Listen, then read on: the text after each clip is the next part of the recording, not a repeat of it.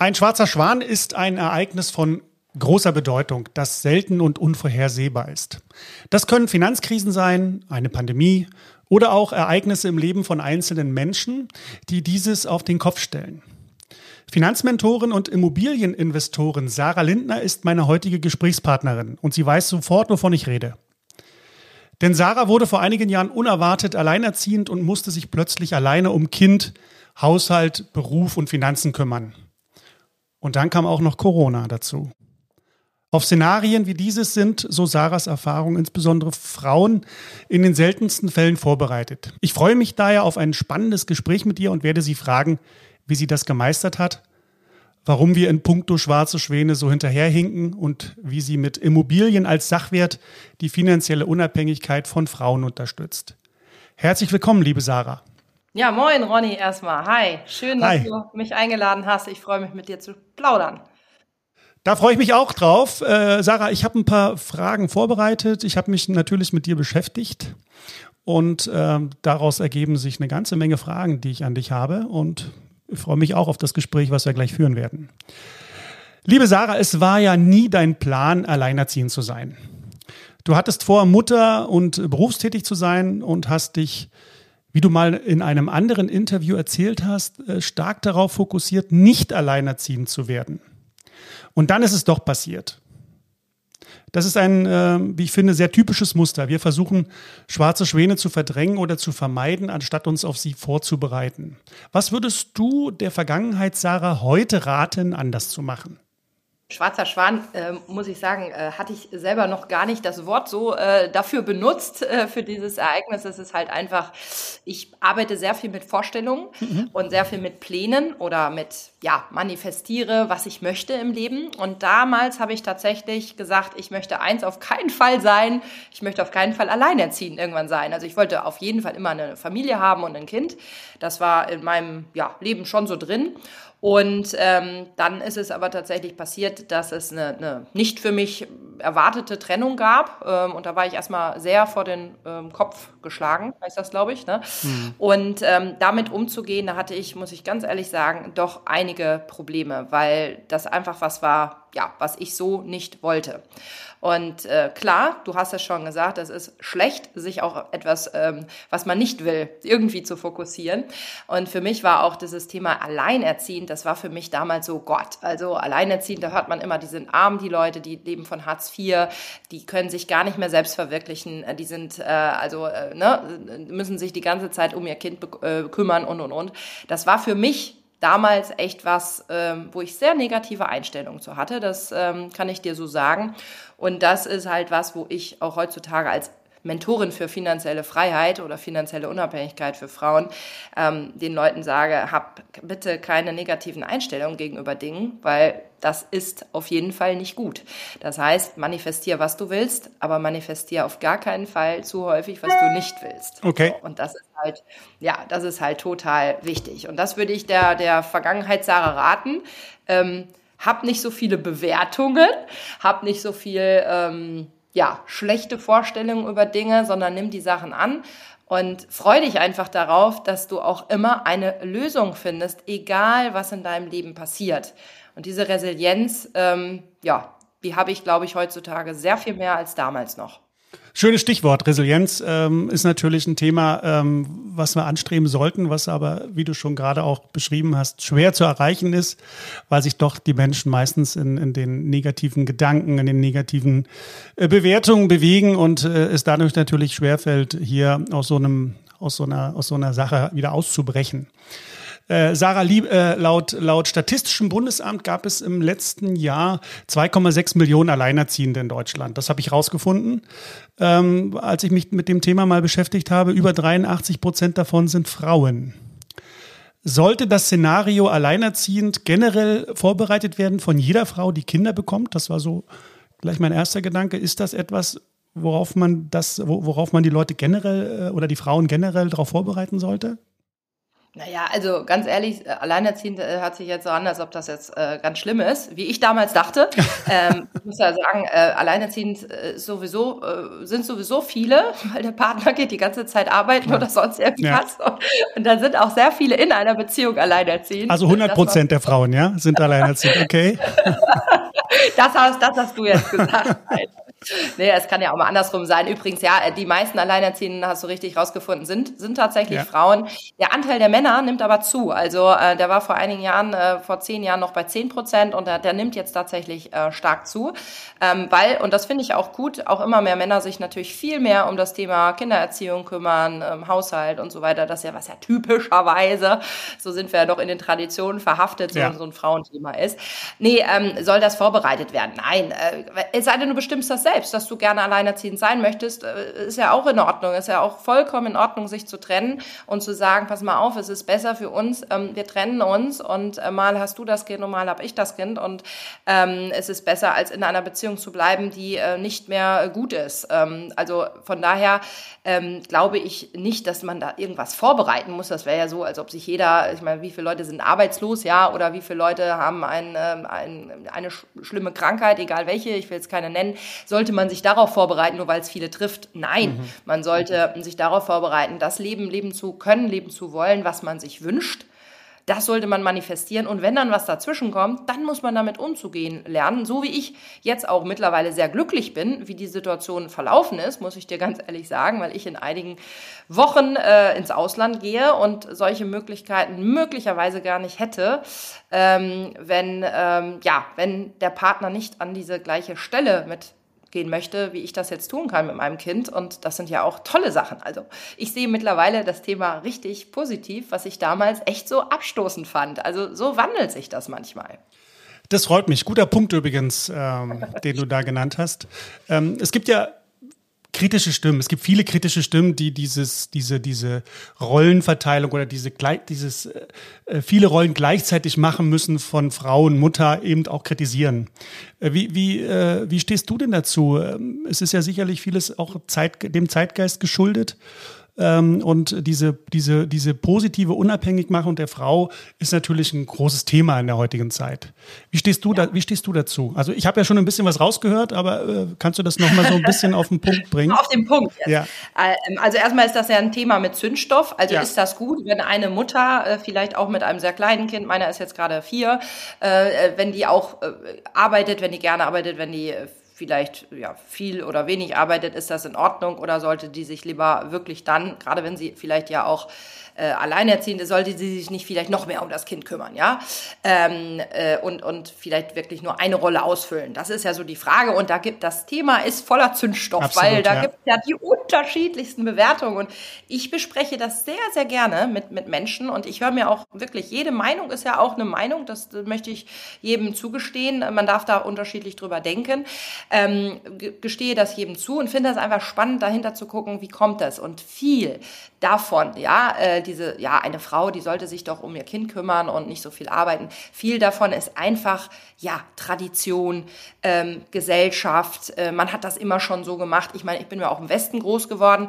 Da war das ja auch so, dass die Frau im Westen ja auch häufig wirklich tatsächlich am Anfang nicht gearbeitet hat. Ja, im Osten ist das ja ganz anders gewesen. Da haben ja auch die, äh, die jungen Mütter schon relativ schnell nach der Geburt wieder gearbeitet. Im, Im Westen war das nicht so. Und das sind natürlich Sachen, ähm, die lange, lange Jahre in unseren Köpfen drin sind ja. und wo auch damals ja das Bild der Frau und der Mutter und wenn es dem Mann auch gut oder wenn es der Familie gut geht, warum soll dann die Frau noch arbeiten? Ja, da war ja auch das ein Wohlstandsthema, dass man nicht gearbeitet hat und ähm, das zu ändern in den Köpfen der Menschen fällt manchen leichter und manchen schwerer. Ich finde persönlich, wenn du gerne verschiedene Rollen im Leben ausfüllst, wie beispielsweise ich bin sehr, sehr gerne Mentorin, ich bin sehr, sehr gerne Mutter. Beides ähnelt übrigens äh, ja. miteinander sehr viel. Also was ich, was ich bei dem beruflichen lerne, kann ich aufs Kind anwenden, was ich übers Kind lerne, kann ich auf den Beruf anwenden.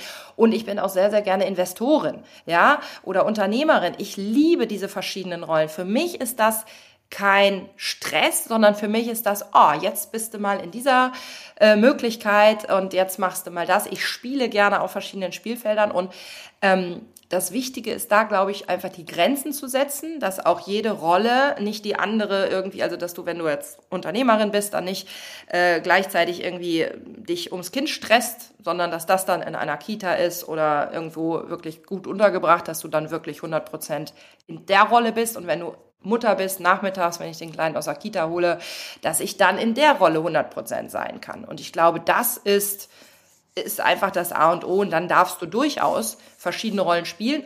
Ich finde es aber auch in Ordnung, wenn eine Frau sagt, nee, äh, keine Ahnung, bis zum dritten Lebensjahr, ich möchte zu Hause bleiben, mein Mann arbeitet, ich kümmere mich ums Kind oder um drei Kinder, wie auch immer, finde ich auch vollkommen in Ordnung. Wichtig ist, dass du das machst, was du wirklich machen willst und nicht das machst, nur weil die anderen darüber reden, dass du dich da veränderst. Ich glaube, das ist wirklich der Kern, die Kernaussage da drin. Schau, was dir gut tut, was du für ein Mensch bist und finde deine Rolle und lass dich bitte nicht von den Meinungen von anderen ständig manipulieren. Das ist eine gesunde Einstellung, liebe Sarah, die du da hast. Würde ich sofort unterschreiben. Äh, ich war auf deiner Webseite. Welch Wunder. Ne? Ich habe mich ja da ein bisschen umgesehen und äh, mich mit dir auch beschäftigt. Und da habe ich ein Zitat äh, gefunden.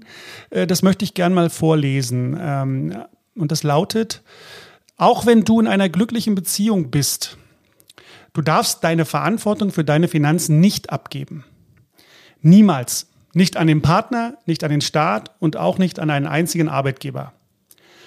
Sarah, warum ist das noch nicht Allgemeinwissen und äh, vielen Menschen völlig fremd, äh, vor allem den meisten Frauen völlig fremd, so ist da zumindest meine Wahrnehmung. Äh, und das vor allem auch gerade im Unterschied zu Männern. Wie siehst du das? Warum ist das noch nicht im Mindset angekommen?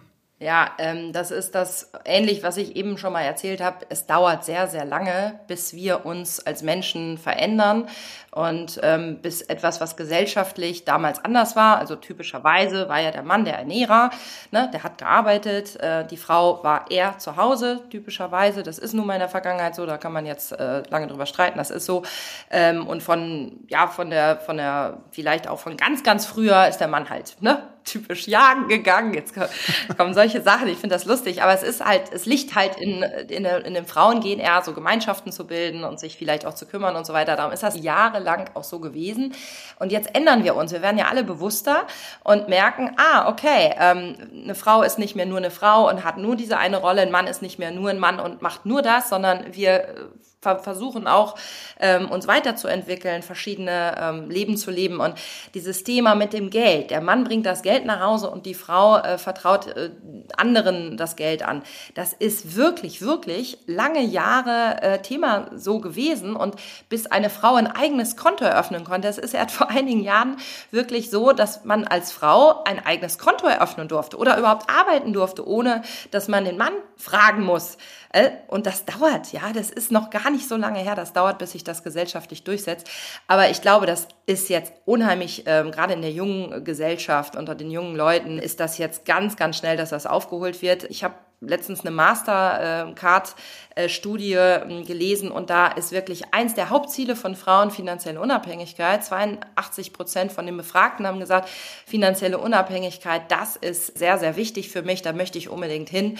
Und von daher beschäftigen sich jetzt ja auch super viele Frauen mit zum Beispiel Krypto, ja, oder deinem Thema mhm. Edelmetallanlagen und mein Thema Immobilieninvestments, das ist auch noch typischerweise ein Männerthema, aber vielleicht ja auch durch mein Wirken, durch unsere Mission in der Dream Life Academy beschäftigen sich da mehr und mehr Frauen damit und dann wird das das Thema bald nicht mehr ein Thema sein, wo man dann sagt, ich bin da finanziell irgendwie auf meinen Partner angewiesen und frag den mal, wenn es ums Thema Geld geht, sondern ich weiß auch selber, was ich tue.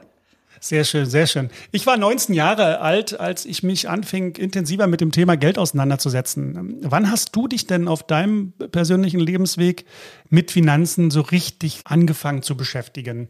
Wie kam das zustande? Ja, so richtig äh, ist genau die, die richtige Frage, weil äh, angefangen habe ich damals schon, ich weiß noch, da gab es doch den Weltspartag, ne?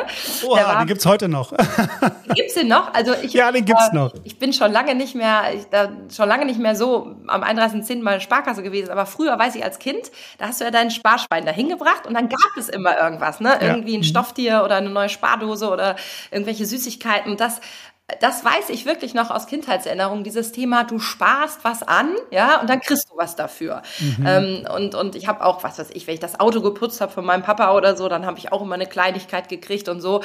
habe ich irgendwie schon damals guten Bezug zum Thema Geld gehabt, fand das immer irgendwie toll und spaßig, ähm, Geld, Geld zu machen. Da war ich bei meiner Oma mal irgendwie geholfen am, am Kaffeetisch. Da weiß ich auch noch, da hat mir mal so eine ältere Dame irgendwie zwei D-Mark damals noch zugesteckt. Also, äh, aber das war natürlich keine richtige Beschäftigung mit Geld. So und dann habe ich äh, studiert.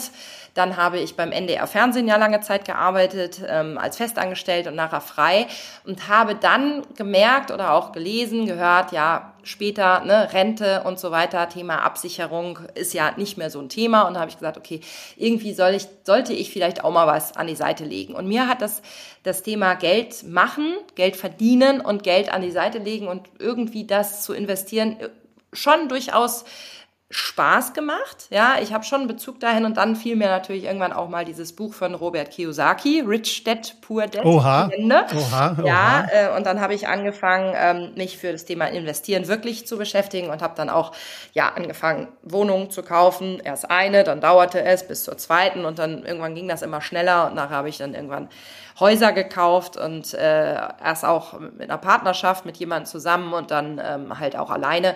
Und dann fing es halt wirklich an ähm, mit dem Thema Persönlichkeitsentwicklung, auch das Thema Geld, weil ich finde, ich weiß nicht, wie du das siehst, Ronny, bin ich mal gespannt, was du gleich sagst.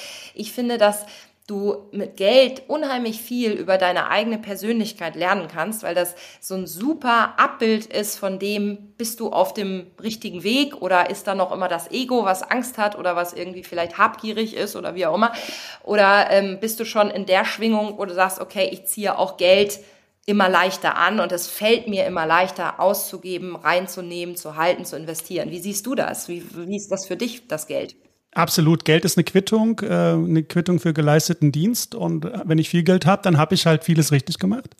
Und äh, wenn nicht, dann habe ich halt irgendwo noch ein, ein, Problem, was ich lösen muss. Ja? Und deswegen kann ich das zu 100 Prozent unterschreiben. Geld ist, ist eine Art von Statistik, wie ich, wie erfolgreich bin ich im Leben. Natürlich. Da kann man lange drüber philosophieren, aber ich habe auch diese Einstellung, die du hast, dass das schon eng miteinander verknüpft ist. Auch wenn viele das Geld immer verteufeln und sagen, naja, es geht ja, man kann ja auch anders zu Geld kommen, das dürfen wir auch nicht vergessen, das dürfen wir auch nicht ausblenden. Also das gilt natürlich nicht uneingeschränkt, weil es gibt natürlich auch viele Sachen, wie man schnell zu Geld kommen kann. Lotto, Erbschaft, solche Sachen. Das muss man ein bisschen differenzieren, aber grundsätzlich gebe ich dir da völlig recht und würde das genau auch so formulieren, wie du es gerade gemacht hast. Und wenn es schnell kommt beim Lotto, ne, steht auch in meinem Buch, ich habe ein Buch geschrieben, über Geld ja. spricht man nicht, Frau Schon. Ja. Wenn man, ähm, wenn man das äh, mit dem Lotto, ne, zum Beispiel, wenn das so schnell kommt und du bist nicht vorbereitet und die meisten Lottogewinner sind nicht vorbereitet, äh, dann ist das ganz schnell wieder weg und da du dich an was Hohes gewöhnt hast, hast du dich auch an hohe Ausgaben gewöhnt und das ist schneller weg, als du denkst. Von daher ist dieses Selbstaufbauen und selbst damit, äh, sag ich mal, auch zu wachsen, durchaus sehr, sehr gesund. Und beim Erben ist es häufig, also nicht immer, aber häufig auch so, dass da so ein bisschen schlechtes Gewissen mit dabei ist, bei hm. manchen. Mhm. Und die das dann auch verlieren. Die, die sagen, toll, ist super, habe mich immer schon drauf gefreut, super, wunderbar, gute Vorbereitung, aber bei vielen ist es auch dann irgendwann wieder weg und sie halten es nicht. Also ist immer die ja. Frage, hast du das auch gelernt, den Umgang mit Geld? Ja. Ne? Ja, absolut. Und ich finde, fand es gerade äh, lustig, als du gesagt hast, Weltspartag. Das Sparen wird ja immer so verteufelt. Für mich ist das gar, gar nicht so schlecht. Äh, denn bevor ich etwas investieren kann, muss ich sparen. Sparen ist eine notwendige Bedingung für Invest. Denn äh, wenn ich vorher nicht Geld beiseite gemacht habe, habe ich nichts zum Investieren. Ne? Und äh, deswegen, das eine hat mit dem anderen zu tun. Man sollte das nicht voneinander lösen, sondern das sind zwei Schritte auf dem Weg zum erfolgreichen Geldanlegen. Ja. Keine Frage. Genau, nur sparen. Äh, ich glaube, das ist. Nein. Ähm, das, Nein. Ähm, ich glaube, bei Bodo Schäfer ist das ganz stark so, dass der sagt, sparen ist nichts, ihr sollt nicht sparen, ihr sollt, äh, ne, ihr sollt investieren. Ähm, ich glaube, das ist ähm, tatsächlich so, wenn man jetzt nur spart, was ja viele machen, das Geld festhalten, das funktioniert ja gerade auch im Moment überhaupt nicht. Wir haben eine Inflation von im Moment höher als sechs Prozent. Das heißt, wenn du es nur sparst und auf die, auf die Seite legst, das habe ich auf meiner Webseite, habe ich gesagt, äh, da verlierst du bis zu 3000 Euro im Jahr. Verlierst du einfach, sind einfach weg, ja, bin ich davon ausgegangen, wenn du jetzt so 50.000 Euro vielleicht liegen hast, ähm, dann bringt das gar nichts. Also nur sparen ist nicht gut, aber sparen ist der erste Schritt, das dann auch zu investieren. Von daher, ja, gebe ich dir komplett da, da recht, ja. Wie hast du das geschafft, frage ich mich die ganze Zeit. Wie hast du das geschafft, als frisch gebackene Mutter plötzlich alleinerziehend zu werden, eine schmerzhafte Trennung zu durchleben. Dann kam Corona. Äh, wir haben ja gehört, dein Kind ist vier. Äh, ähm, das heißt, das war ja dann auch so in den Anfängen von Corona fast. Die Verantwortung für dein Kind, die Erziehung des Kindes, äh, Verantwortung für dich selbst, das Thema Geld und dieses Ganze zu ertragen und nicht zu ertragen, das ist das falsche Wort, zu tragen. Wie hast du das hinbekommen? Also die, ähm, also ich habe ja angefangen, um nochmal ganz kurz auf das, äh, ähm, auf die vorherige Frage zu kommen. Ich habe vor über zehn Jahren angefangen zu investieren. Also ich bin jetzt nicht hier mal eben schnell äh, Immobilieninvestorin und erzähle das, sondern ich habe lange, lange auch wirklich nicht über dieses Thema gesprochen, weil ich war beim NDR äh, Fernsehen unter Journalisten und da war irgendwie da war nicht dieses Thema mit dem äh, Investieren irgendwie, dass man das vielen Leuten erzählt hat oder so. Ich habe also wirklich lange intern gearbeitet, äh, Sachen aufgebaut, investiert und bin jetzt erst seit kurzem eigentlich, wenn man so will, seit Corona, dass ich sage, ich zeige das auch anderen Frauen. Ich traue mich jetzt auch als Vorbild, als Inspiration aufzustehen und zu sagen, komm, du kannst das auch, ich kann dich mitnehmen, ich kann dir eine Abkürzung bieten. So, das heißt, ich bin nicht während Corona oder während meiner Trennung zu den Investments gekommen, okay. sondern das hat schon angefangen eine weitere Zeit davor. Okay. Aber um auch auf die Frage zu antworten, wie geht man durch solche äh, schwierigen Prozesse oder wie du am Anfang gesagt hast, durch solche schwarzen Schwäne? Also erstmal ähm, hatte ich dann einfach, sag ich mal, einfach auch Glück, dass ich früh, früh, früh angefangen habe. Das würde ich jetzt auch jeder, besonders Frau, ja, raten, dass man anfängt, dass sie anfängt, dass Frau anfängt, bevor sie Thema Mutter werden und Familiengründung macht. Das ist noch einfacher, weil du deine Ausgaben geringer hältst, weil du mehr Zeit hast, weil du, wenn du gerade frisch im Job bist, natürlich viel mehr Geld auch an die Seite legen kannst, als wenn du dann erstmal als Mutter ein bisschen weniger arbeitest und so. Also ich würde immer raten, je früher du anfängst, desto besser. Und da hatte ich einfach Vorteile. Und dann habe ich auch da das gleiche wie vom Anfang. Ich habe mich darauf fokussiert, was habe ich denn? Weil es war für mich wirklich, diese Trennung war für mich ein schwarzer Schwan. Das war für mich richtig scheiße, um das Wort mal im Mund zu nehmen. Mhm. Und da habe ich auch viel lamentiert. Ich war äh, so eine typische ähm, Frau, die viel rumgemeckert hat in dem Moment, weil das alles war nicht so, wie ich wollte. Haben auch einige meiner Freundinnen mitgekriegt. ähm, ich haben auch einige verlassen in der Zeit, weil ich keine gute Energie hatte. Das gebe ich ganz offen zu. Ähm, ich war nicht diejenige, die ich sonst bin und ich habe mich selber nicht wiedererkannt. Ich war nicht so, weißt du, so, yeah, ja, gut drauf ja, komm, ich finde immer eine Lösung ja. zu jedem Problem, sondern ich war in der Down-Phase. Das hatte ich tatsächlich in meinem Leben. Und durch Dankbarkeit, durch richtig Dankbarkeit und Fokusveränderung auf ich habe ein Kind, ich hab, bin gesund, ich habe meine Finanzen im Griff, ich habe mein Leben im Griff. Ja, jetzt habe ich eine Trennung, okay, da, da läuft was nicht. Das habe ich mir so nicht vorgestellt. Aber ich habe mich immer wieder auf das konzentriert, dankbar zu sein, das, was ich habe. Und das ist natürlich toll. Ähm, einfach, das lernst du bei diesen ganzen Persönlichkeitsseminaren und das ist toll, wenn du dieses äh, Training hast, bevor dir sowas passiert, weil dann kannst du dann das anwenden und es funktioniert tatsächlich und deine Gedanken ändern sich, mhm. dein Mindset ändert sich und du kriegst wieder Energie. Ja, und bei Corona brauchte man das, ja. wenn man da mit einem kleinen, kleinen Kind zu Hause ist und nicht mal rausgehen darf. Das äh, war schon sehr sinnvoll, dass ich dieses Training vorher hatte. Super. Liebe Sarah, viele, viele alleinerziehende Frauen, äh, die in so einem festen Arbeitsverhältnis drin sind äh, und eben keine finanziellen Rücklagen haben, würden wahrscheinlich jetzt entgegnen, ich habe so viel auf dem Schirm, ich kann mich nicht auch noch um meine finanzielle Unabhängigkeit kümmern. Was sagst du denen denn? Ja, erstmal würde ich sagen, verstehe ich, kann komplett das nachvollziehen. Ja, also wirklich, das ist schwierig, wenn du viele Baustellen gleichzeitig hast. Aber die Frage ist, ändert sich da was dran? Also je länger du in einer Situation bist, die nicht schön ist, je länger du da drin bist, desto schwieriger wird es da wieder rauszukommen. Das heißt, das Einzige, was du ändern kannst, ist ja nicht die äußeren Umstände und die Situation. Äh, wenn du das ändern kannst, dann mach es, ja, aber meistens ist es so, dass das schwierig ist zu ändern. Das heißt, das Einzige, was du machen kannst, ist an dir arbeiten, an dich äh, auf dich gucken. Und ich würde sagen, fang an und wenn es nur ein Mini-Step ist, wenn du dir Jetzt komme ich mal auf mein Buch. Wenn du dir mein Buch kaufst und da einfach eine Übung draus machst, eine Übung, das ist ein äh, Buch, das ist im Springer Verlag erschienen, da, schreibe ich halt darüber, wie man finanziell unabhängig wird und gehe ganz viel nicht auf irgendwelche ähm, Investments ein. Hier mach dies Investment, mach das, mach jenes, sondern erstmal fang bei dir an. Und das würde ich raten. Mach eine kleine Übung und dann vernetz dich mit anderen Ähm, spiel vielleicht Cashflow, das spiele ich regelmäßig. Ähm, such dir eine gute Kiyosaki, Freundin. Ja. Genau, das, das Spiel, was Robert und Kim Kiyosaki quasi in die Welt gebracht haben, ein Finanzspiel, finde ich super. Mhm. Spiel das, mhm. mach eine kleine Übung, ähm, vernetz dich, ruf bei uns an, führ einfach mal ein Gespräch, komm einfach mal in die Energie, selbst wenn du es dann noch nicht sofort machst, aber du hast schon mal einen Samen gesetzt. Mach was. Das würde ich denen raten. Super. Also fang an. Ja. Genau. Guter Punkt. Bleiben wir doch bei deinem Buch. Äh, das Buch heißt Über Geld spricht man nicht, Frau schon. Mhm. Schönes Wortspiel übrigens. ähm, also du hast ja gerade beschrieben, es geht viel in diesem Buch um unbewusste Glaubenssätze zum Thema Geld. Kann man das so äh, ja.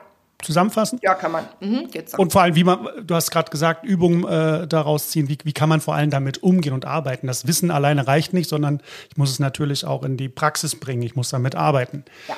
Äh, ich will noch mal auf, auf äh, ein Zitat, was mir da besonders gut gefallen hat, beziehungsweise was mir aufgefallen ist das bezieht sich auf die Erziehung.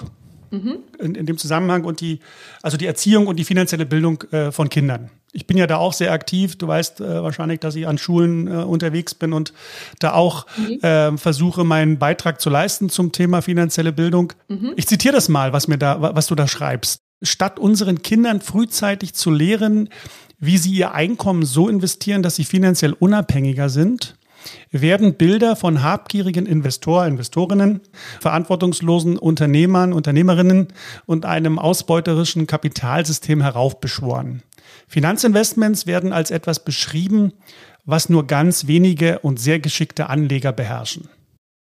Was müssen und können wir dem aus deiner Sicht entgegenhalten? Ja, also das ist ja dieses typische Bild. Ne? Wenn ich jetzt das Wort sage, Investor, Ne? Da kommt bei den meisten etwas hoch, ein Bild, eine, eine, eine Bewertung, die nicht gerade positiv ist. So. Ähm, und das ist genau das Problem. Wir äh, versuchen das Geld äh, so ein bisschen von den Menschen, äh, nicht wir, sondern die Bilder, die uns häufig aufgezeigt werden von den Finanzmärkten, von der ganzen, ja, äh, von der ganzen Gesellschaft, sind häufig negativ zum Thema Geld. Da wird nicht darüber gesprochen, wie cool das ist, dass das, wie du eben, du hast eben gesagt, Geld ist eine Quittung, ja, oder es ist ein Messinstrument, wie erfolgreich du bist. Das macht Spaß, es ist ein Spiel. Ähm, man kann das als ja, großes Spiel ähm, äh, betrachten, das Ganze. Aber es wird sehr, sehr negativ dargestellt, als ob es nur einigen wenigen der Elite oder so zugänglich ist. Und das Thema Anlegen, das Thema Investieren, das ist nicht was, was man als Kind schon lernen kann. Ja, das, da musst du erstmal richtig viel Wissen für haben.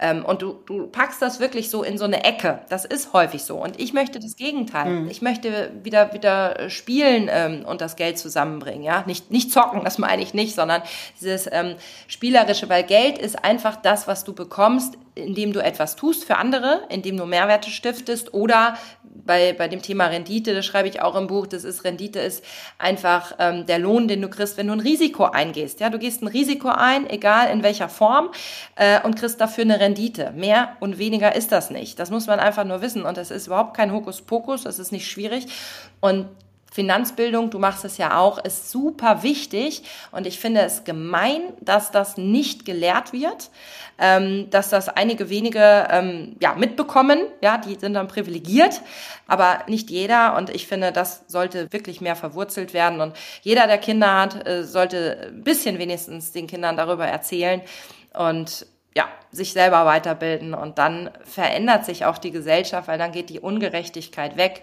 ne, dass es ganz viele Ärmere, sage ich einfach mal, gibt und ganz wenige Reiche. Es ist wirklich nicht schwer. Ähm, es hat damit zu tun, dass wir einfach das Bild verändern in den Köpfen der Menschen. Absolut. Das hat äh, richtigerweise was mit dem Finanzmindset zu tun. Diese Kluft spielt da eine große Rolle. Ähm, und da bin ich auch schon bei meiner nächsten Frage, die sich auch nochmal äh, auf dein Buch bezieht. Die Kluft zwischen finanziellem Wissen und finanziellem Handeln meine ich jetzt hier aber. Mhm. Ja? Und ich fand es erstmal spannend, dass du äh, auch den einen oder anderen Finanzratgeber schon gelesen hast. Du hast ja gerade Robert Kiyosaki angeführt. Du hast äh, den reichsten Mann von Babylon äh, gelesen. Es war auch eines meiner ersten äh, Bücher, die ich mal in die Hände bekam. Und da, da habe ich auch äh, ein Zitat gefunden in deinem Buch. Ich zitiere das mal. Was mir auffiel, war eine eher sachliche Herangehensweise ans Thema Geld. Mir fehlten die Emotionen zu diesem brisanten Thema, mit dem doch viele ein Thema haben. Man muss nur einem Plan folgen und diesen durchziehen, emotionslos, und dann wird man finanziell frei. Ich verstand zwar den Plan und die Strategien, doch bei der Umsetzung kamen bei mir so viele Widerstände hoch, von denen ich zuerst vermutete, nur ich hätte sie. Zitat Ende. Was waren denn das für Widerstände, von denen du hier schreibst? Äh, und was mich noch mehr interessiert, wie hast du es hinbekommen, die, sie zu überwinden? Wie bist du damit umgegangen? Das Problem ist ja nicht, dass die Menschen zu wenig wissen, mhm. sondern das Problem ist, dass die Menschen zu wenig ins Handeln kommen. Mhm. Und das ist bei jedem Seminar fast so. Du lernst total viel, hast immer die Ordner, die Seminarunterlagen zu Hause und dann kommst du nicht ins Handeln.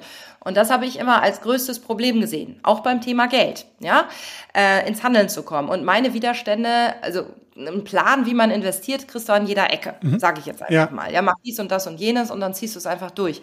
Dann frage ich mich, wenn das Wissen da ist, warum machen es die Leute nicht? Ja, du, du hast auch an jeder Ecke einen Ratgeber zum Thema Ernährung. Ja, du sollst äh, dies und dies sollst du essen, das und das nicht. Warum machen es die Leute ja nicht?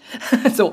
Und da kommt dann, ähm, da kommt einerseits sind das Ängste, alte Ängste, die irgendwo liegen. Ja, oh Gott, jetzt verliere ich das Geld vielleicht. Jetzt investiere ich das falsch. Was ist, wenn das bei anderen geklappt hat, bei mir aber nicht? Äh, da kommen halt einfach Ängste hoch, ja. Wie beim Thema, ich vergleiche das jetzt einfach mal mit Flugangst. Ja, ähm, du weißt, wie sicher Fliegen ist. Du äh, hast alles Mögliche äh, da, dazu gelesen und es stürzt selten ein Flugzeug ab. Trotzdem haben sehr viele Menschen Angst vorm Fliegen. Wie kriegt man jetzt die Angst weg? Darum sollte man sich doch kümmern. Und das ist halt häufig wirklich auch das blöde Wort, aber das ist dieses Mindset und ich sag's mal auf Deutsch, das ist die Einstellung gegenüber der Dingen, den Dingen, das was wir eben hatten in der Frage. Wie hast du denn mit Geld aus deiner Ursprungsfamilie umgehen gelernt? Oder war das Geld gar kein Thema? Also das, man hat nie über Geld gesprochen. Das war einfach ausgeblendet. Das, das wird lieber an die Seite geschoben. Ja, oder eben negativ. Und da sind viele Dinge, die weiß man gar nicht, was für Glaubenssätze man hat, es sei denn, man beschäftigt sich mal damit, warum man wirklich nicht in die Umsetzung kommt. Und die Lösung also, du hast gefragt, nee, stopp, du hast gefragt, was bei mir die Widerstände waren. Ich hatte Angst, Geld zu verlieren, tatsächlich. Ich hatte Angst vor diesen großen Investments. Immobilien, da reden wir nicht von 10.000 Euro Invest oder 20.000 Euro Invest, sondern wir reden da, ja, mit, mit sechsstelligen Zahlen, also 100.000, 200.000 Euro. Äh, und da ist das irgendwie uff, erstmal so, wow, wenn ich das Geld jetzt auf Deutsch gesagt in den Sand setze, dann ist das ja schon was anderes äh, als wenn ich mal 5000 Euro vielleicht in den Sand setze. So. Und da waren bei mir viele Widerstände und Geld loslassen, wenn du dir nicht hundertprozentig sicher bist, ist bei mir ja lange Zeit ein Thema gewesen. So. Ähm, und wie kommst du darüber, ist dich mit Menschen verbinden, die anders darüber denken. Ja, genau. Dich natürlich schlau machen. Also ich okay. bin immer ein Freund davon, wirklich Wissen aufzubauen. Aber dann auch in diese Routine zu kommen, vernetz dich doch mit Menschen, die das schon gemeistert haben. Die einfach sagen, ja klar, ich mache auch einen Rendite-Risiko-Check und dann lege ich los. Und dann zau zaudere ich und zögere ich nicht nochmal, sondern wenn da ein guter Deal ist, dann muss ich da auch irgendwann mal dranbleiben und den umsetzen. Okay. Oder ich entscheide, das mache ich nicht. Okay, dann ist auch eine Entscheidung. Äh, die meisten Menschen entscheiden sich nicht, sondern daddeln irgendwo rum und, und sind in so einer Wolke der, der Unentschiedenheit. Und ich glaube, das ist ein Hauptproblem. Und das schaffst du einfach nur entweder du hast so einen kleinen Push, ja, sag ich mal, einfach einen Mentor an deiner Seite oder jemanden, der das schon ein paar Mal halt gemacht hat. Ja. Und ich habe es halt ein paar Mal gemacht und das hilft dann den Leuten, die ich um mich rum habe. Okay. Ja, oder, ähm, oder du brauchst halt irre lange Zeit. Ja. Das, das sind halt Möglichkeiten. Oder du machst es halt nie und bleibst einfach auf dem Plateau, in dem du jetzt bist, was ja vielleicht bequem ist, aber wächst dann halt auch nicht. Kommen wir mal, du hast es gerade angesprochen, auf, ich habe das jetzt so empfunden, dass der, auch gelesen in deinem Buch, äh, dass der Immobilienmarkt schon so ein bisschen dein Favorite ist. Absolut. Dein, ja. Absolut. Das ist ja, äh, du hast ja äh, vorhin äh, Kiyosaki ja auch angesprochen, da kommt er ja auch her. Das ist ja auch so ein bisschen das, ja. wie er groß geworden ist. Wenn man aber jetzt Kiyosakis aktuelle Bücher liest, äh, macht er da schon so eine kleine Kehrtwendung, weil ihm natürlich auch klar wird, dass die aktuellen Entwicklungen, ich vermute, dass es ihm klar wird, ne? also ich vermute das mal, äh, dass die aktuellen Entwicklungen im Immobiliensektor äh, sowie Gesetzesänderungen, politi politische Maßnahmen äh, natürlich dazu führen, dass dem Immobilienmarkt so der Anschein, vielleicht siehst du das anders, äh, momentan in einer kleinen Krise steckt oder auf dem Rückzug sich befindet. Und äh, Kiyosaki schreibt das auch so ein bisschen in seinem aktuellen Buch ähm, und ähm, geht da auch ein bisschen andere Wege. Wie würdest du denn diesen Markt aktuell einschätzen?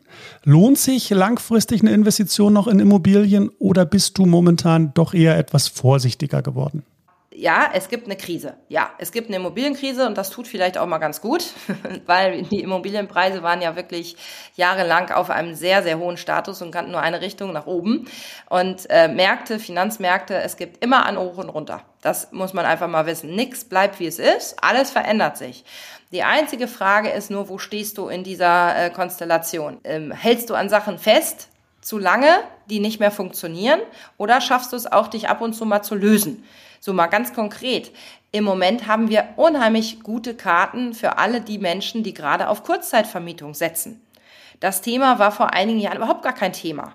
Ja, jetzt ist das gerade ein absolutes Thema. Die Welt wird flexibler. Menschen wohnen nicht mehr 50 äh, Jahre an einem Ort, äh, wechseln, lieben das vollmöbliert zu wohnen, ähm, lieben das einfach äh, nicht so viel zu haben, sondern mal hier und mal da zu sein und und und hast du jetzt eine Möglichkeit, deine Immobilien darauf vorzubereiten und dich ein bisschen vielleicht auf diesen Markt zu begeben, dann profitierst du im Moment super davon.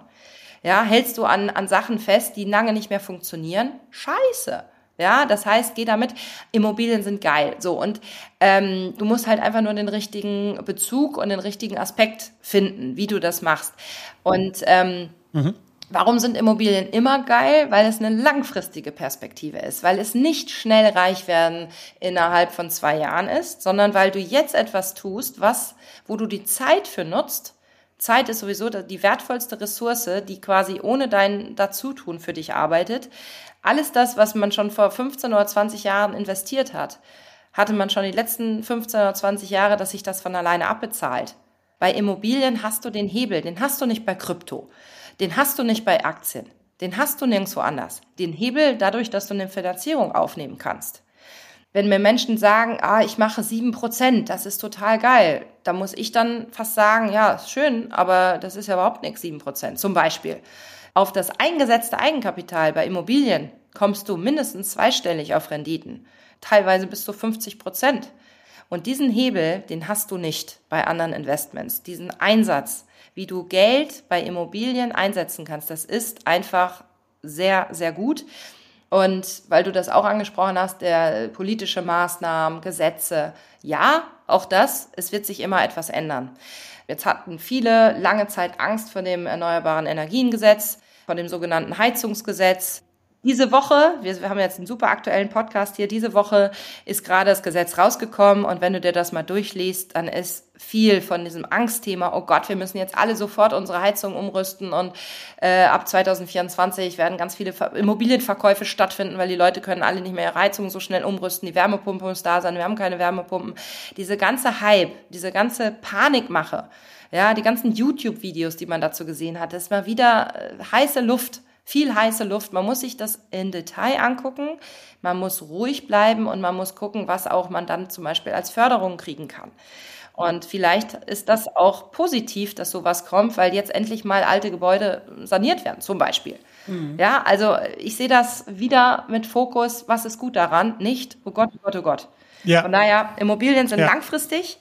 Und Immobilien werden langfristig funktionieren, solange wir einen Körper haben, der irgendwo in einer Immobilie wohnen muss. Ja, ja ich meine, wir werden nicht wieder zurückgehen Krypto in die Höhlen, oder? ich meine, das ganze Krypto-Thema hoch oder runter, aber ja. ähm, Ernährung äh, Wohnen äh, und irgendwie Freizeit und Arbeiten, das sind so die großen Aspekte von menschlichen Leben. Solange wir einen Körper haben, werden wir irgendwie mit diesen Themen zurande kommen. Und wenn dann einer sagt, Immobilieninvestments sind, sind blöd, dann sage ich ja, und wie, wie soll es denn weitergehen? Wo willst du denn wohnen? Mhm. Also Wohnraum wird es ja immer geben und Wohnen wird immer ein Bedarf sein. Von daher musst du nur okay. richtig einsteigen und richtig rausgehen irgendwann mal wieder. Du bist ein absoluter Sachwert-Fan, das gefällt mir. Und äh, deswegen äh, kann ich da auch äh, mitgehen. Ich bin, ich bin ähnlich äh, aufgestellt. Du weißt, dass ich da noch äh, den Bogen etwas weiter spanne äh, bei den Sachwerten.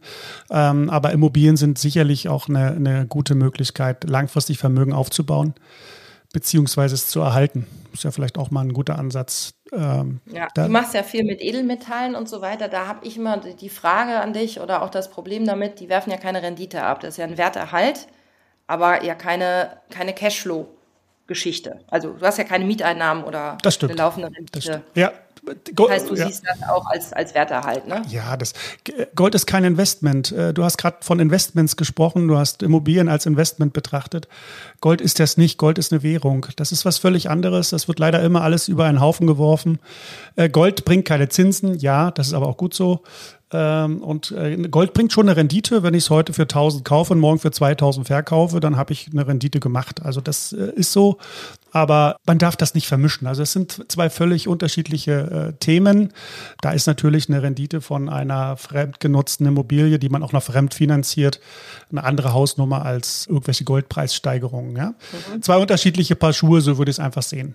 Ja, Sarah, ähm, ich habe noch eine Frage an dich, weil wir sind jetzt schon äh, fast eine Dreiviertelstunde zusammen. Interessantes. Ge Ui, dann ist jetzt ja mal Zeit aufzuhören und die Leute ins Tun ja, zu schicken. genau. Wir reden und reden. Nee, mal wirklich tun, tun, tun, tun. Also über Geld sprechen ist das eine, ja. Über Geld spricht man nicht, Frau Schon. Aber ins Tun kommen, das ist das äh, super, super, super. Ja, wichtig. genau. Also wir wollen mal die Leute nicht vom Tun abhalten. Genau. Da habe ich vielleicht ja auch noch einen Tipp. Dann äh, kannst du den gleich noch loswerden. Ähm, aber ich äh, will zunächst meine Frage noch stellen.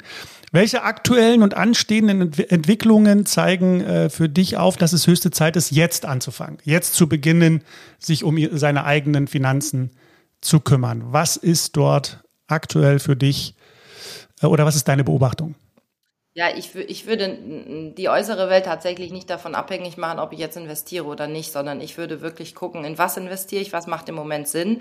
Wenn du gerade Geld hast, also als, als Hörer, äh, Hörerin dieses Podcasts, ähm, überleg dir, was jetzt sinnvoll ist und wenn es das Investment in dich selbst ist. Es muss ja nicht immer ein Investment sein, wo du irgendwas kaufst. Es kann ja auch ein Investment in einen Urlaub sein, ja, weil du gerade mhm. die Priorität hast im Leben, ähm, dich um dich selber zu kümmern. Ja, das ist ja auch ein super Investment. Mhm. Ähm, oder du sagst, hey, ich habe jetzt gerade hier einen Deal äh, und kann den nicht einschätzen und braucht da, braucht da Unterstützung und Hilfe. Ja, ähm, natürlich haben wir jetzt, du sprichst das vielleicht auch an, wir haben ein Währungssystem, was, was sich unheimlich stark verändert. Ja. Ich weiß nicht, wie lange Menschen wirklich noch ein Vertrauen haben in, in das alte System, ja, in das alte Währungssystem. Geld ist eine große Vorstellung von Menschen, ja, eine, eine große Illusion und ähm, solange Menschen dem vertrauen, funktioniert's. Ähm, aber es könnte auch irgendwann sein, ähm, dass sie eben dem Bargeld, dem Euro, dem äh, Finanzsystem nicht mehr so vertrauen und dann wirklich auf das Thema vielleicht Sachwerte kommen. Und was ist mir wirklich wichtig? Woran will ich wirklich investieren? Ja, das sind alles so Entwicklungen, Inflation. Also wer jetzt sein Geld einfach nur liegen lässt und nichts macht, aus Angst, aus Unwissen, aus Bequemlichkeit, aus, ach, ich muss mich damit ja nicht beschäftigen, ähm, der wird verarscht. Also äh, es kann auch sein, schwarzer Schwan, ich komme auf den Anfang, ich will kein schlechtes Szenario mehr äh, sagen, aber es kann auch sein, dass es eine Währungsreform gibt. Mhm. Natürlich kann das sein. Es könnte ja. von heute auf morgen, schneller als wir denken, an einem Freitagnachmittag gesagt werden, wir frieren jetzt alle Konten ein und ihr kommt nicht mehr an Bargeld. Das ist nicht unwahrscheinlich. Sowas kann passieren. Und Menschen, die viel Bargeld auf dem Konto haben, die sind dann ja, die, die sind dann verarscht. Ja, ähm, also diversifiziere dein Geld, sorg dafür, dass du nicht nur einen Einkommensstrom hast, nutze die Zeit jetzt, wenn alles gut ist und wenn du denkst, ich muss mir keine Sorgen machen, nutze die Zeit ein bisschen, dich damit zu beschäftigen. Ähm, lese ein gutes Buch, egal welches das ist. Ähm, sprech vielleicht mal mit jemandem, der sich mit dem Thema schon ein bisschen länger auseinandersetzt äh, und komm einfach ins Tun. Das würde ich sagen. Super. Also beginne jetzt. Absolut. Warte nicht. Ja. Ja, Sarah, noch ein kleines Schlusswort für unsere Zuhörer. Ja, ähm, also erstmal hat mir das sehr, sehr viel Spaß gemacht mit dir, das Interview. Und ähm, dann würde ich gerne nochmal einfach mitgeben, ähm, dass ich es total schön fänden würde, wenn dieses Geld nicht mehr so diese Machtposition hat, die das Geld häufig hat. Das ja viele Menschen auch wegen Geld arbeiten, weil sie nicht aus Lebensfreude arbeiten, aus helfen wollen, aus dem Aspekt, ich tue das, was meine Herzensleidenschaft ist, sondern weil sie das Geld brauchen.